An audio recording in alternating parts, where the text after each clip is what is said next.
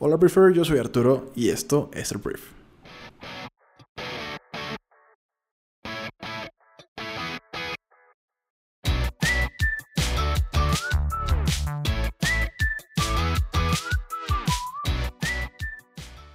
Muy bien, Refer. Bueno, hoy es miércoles, ya estamos a la mitad de la semana. Por ahí dirían ombligo de semana. Este, pero bueno, gracias por estar aquí. Estamos en esto que es el brief, que es eh, la conversación del mundo. Este es el resumen de todas las noticias más importantes que tienes que conocer para ser una persona informada. Pues por el día de hoy, porque esto se mueve muy rápido y pues mañana ya vas a necesitar la siguiente dosis de información.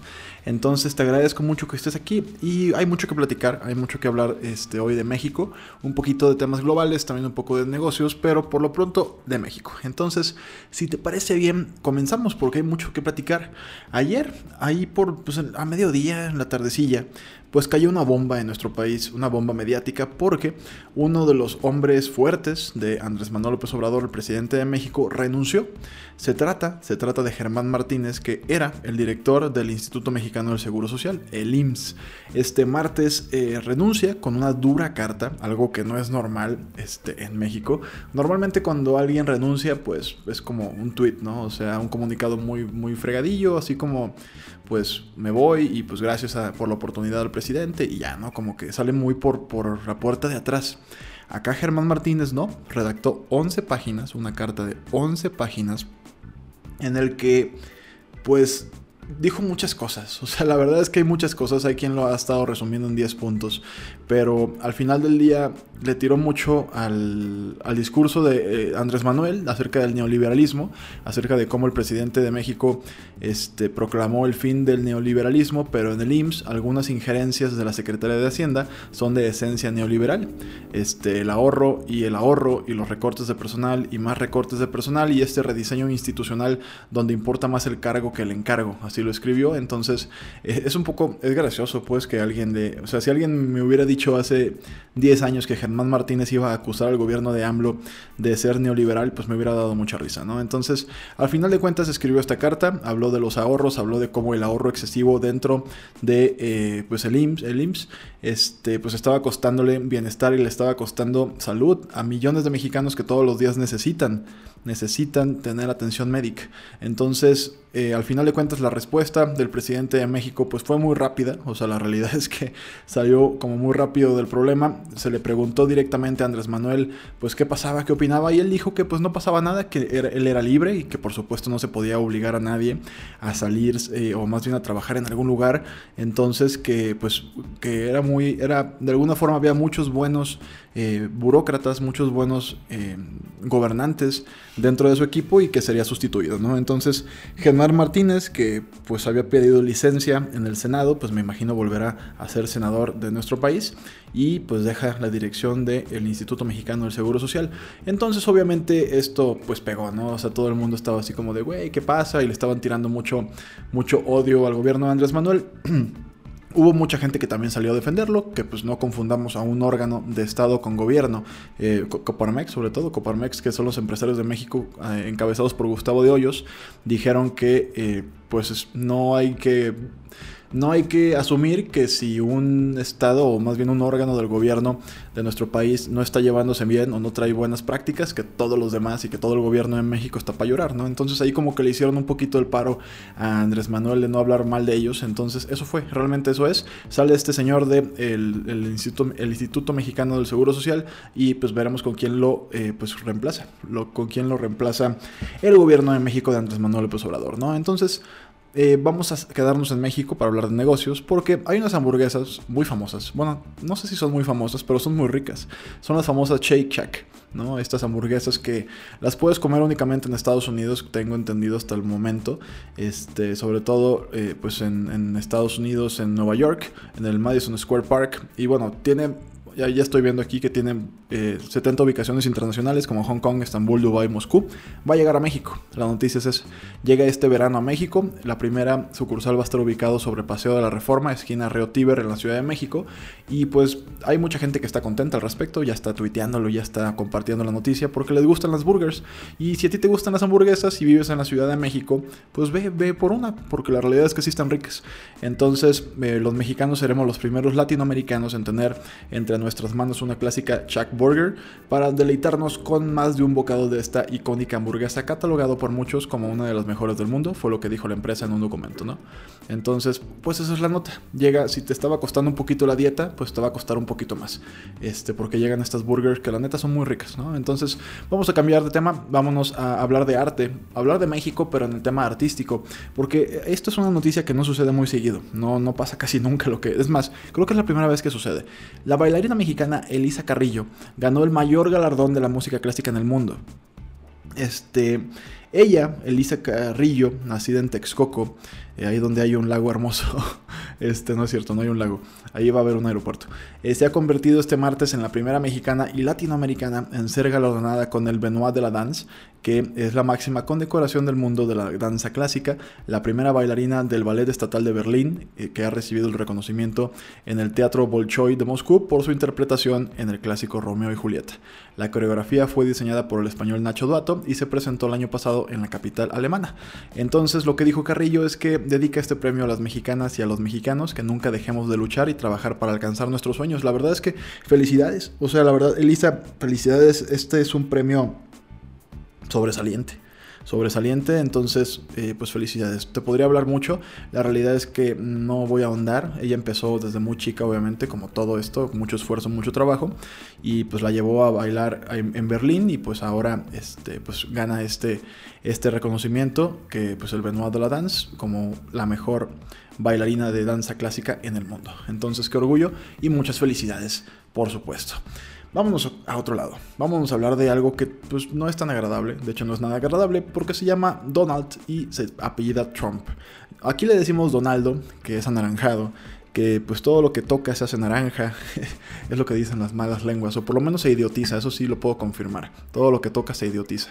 Este, Donaldo el día de ayer volvió a criticar a México por temas migratorios y dijo que va a tomar medidas. Te digo, amaneció de malas el señor. No sé si comió taquitos y no le cayeron bien los taquitos, entonces dijo, wow, los tacos son mexicanos, entonces vamos a atacar a México hoy.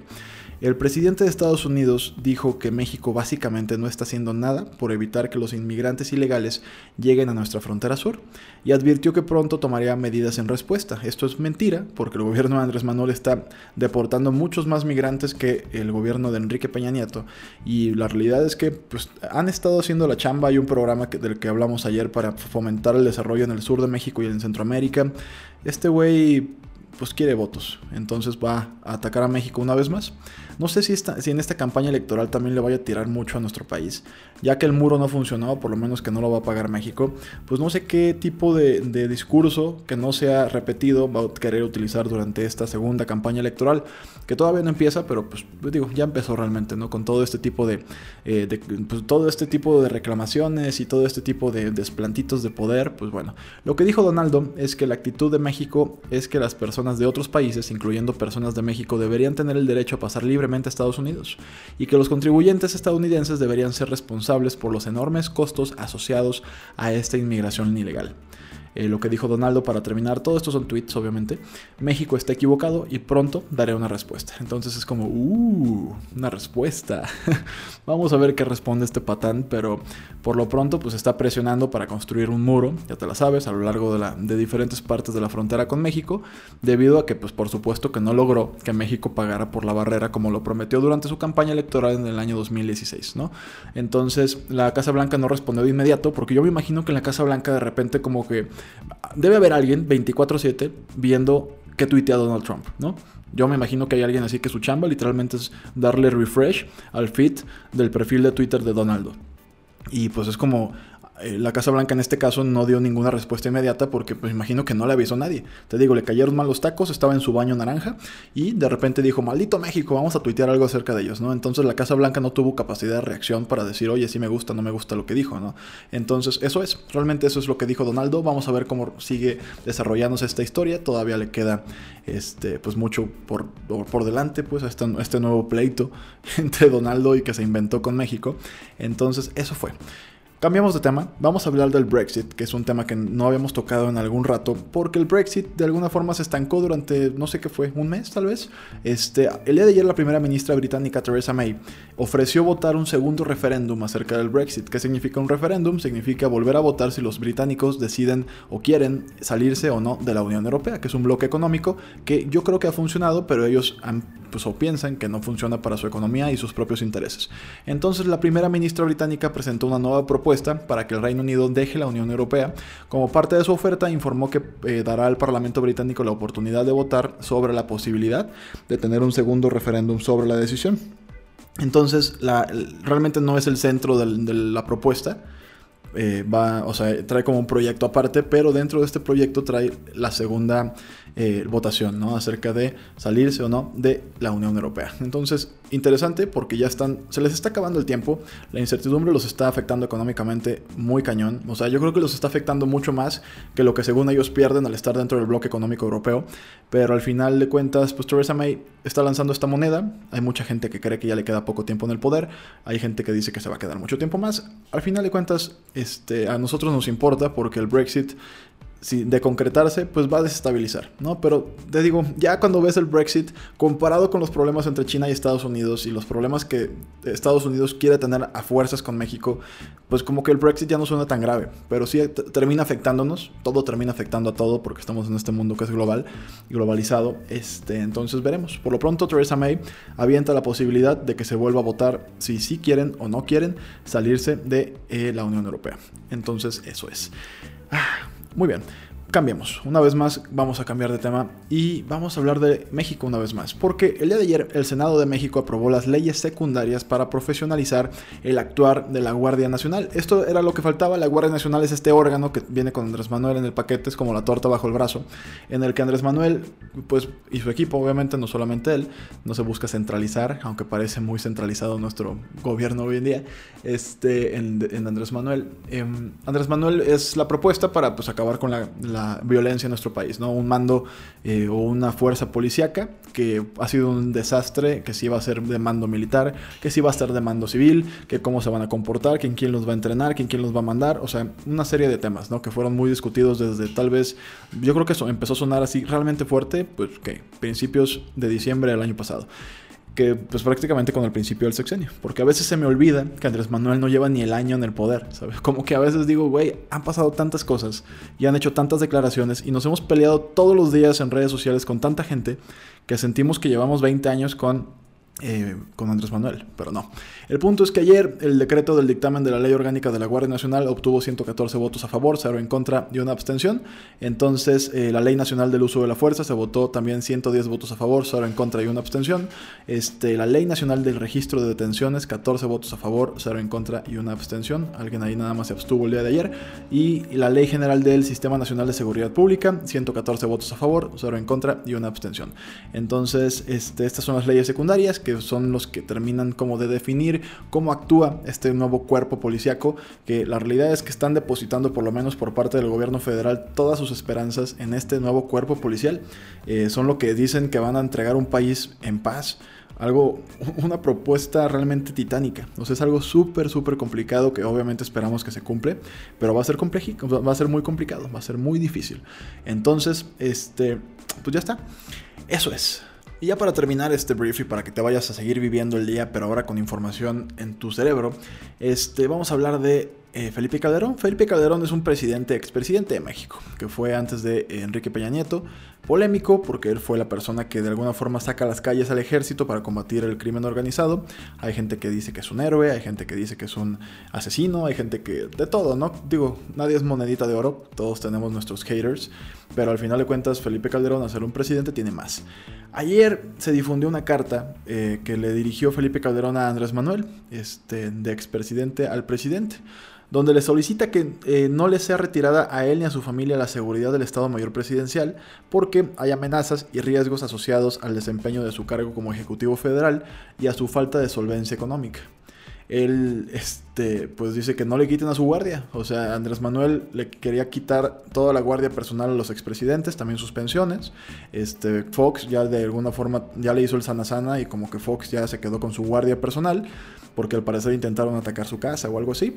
Y Calderón intentó hacer lo mismo, por lo menos, ¿no? O sea, está pidiéndoles que no le quiten la guardia personal porque no tiene la solvencia económica para pagar seguridad privada y porque tiene riesgos, o sea, tiene amenazas a, a su vida, ¿no? Me imagino ya ahí por ahí amenazas de muerte o, simplemente pues unos paranoicos, ¿no? Si tú fuiste el que mandó a los marinos y a los, a los soldados contra los cárteles, pues me imagino has de haber hecho algún tipo de eh, enemigo, ¿no? Entonces, lo que dice en la carta Felipe Calderón, pues es eso, ¿no? O sea, de entrada, mis mejores deseos por este año nuevo 2019, así empieza, pero también le empieza a decir, pues que no tienen la solvencia económica porque en contra, o más bien, eh, a pesar de lo que muchos podrán creer, él no robó durante su sexenio, entonces no tiene la solvencia económica para, pues, pagarse su propia seguridad privada. Entonces, vamos a ver qué responde Andrés Manuel. Con Fox, pues fue, eh, em, pues fue condescendiente, pues, o sea, sí le dio su guardia de vuelta Vamos a ver si a Felipe Calderón también le ofrece su seguridad personal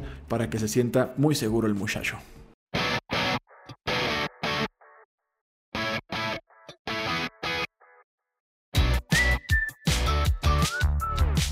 Muy bien, Briefer. Esta fue la conversación del mundo para este miércoles. Espero que te haya gustado y que le genere mucho valor a tu día. Bríncate de aquí a un skill este, ve y síguete capacitando. Si te queda todavía un trayecto por correr o por manejar o donde sea, o si todavía no te terminas de arreglar. Eh, es más, creo que si le dejas, si estás en nuestra aplicación, obviamente, si, si dejas correr este, este podcast a que se termine, creo que empieza ya el skill y pues ya puedes empezar a aprender una nueva habilidad blanda o dura. Entonces, gracias por estar aquí. Esto es exclusivo para miembros de Briefy Pro, que ahorita está abierta la plataforma para que cualquiera pueda utilizar nuestros y disfrutar de nuestro contenido. Eh, ya a partir del primero de junio se termina y va a ser por suscripción. Entonces, de entrada, muchas gracias por estar aquí. Yo soy Arturo y nos escuchamos en la siguiente edición de El Brief. Un fuerte abrazo. Adiós.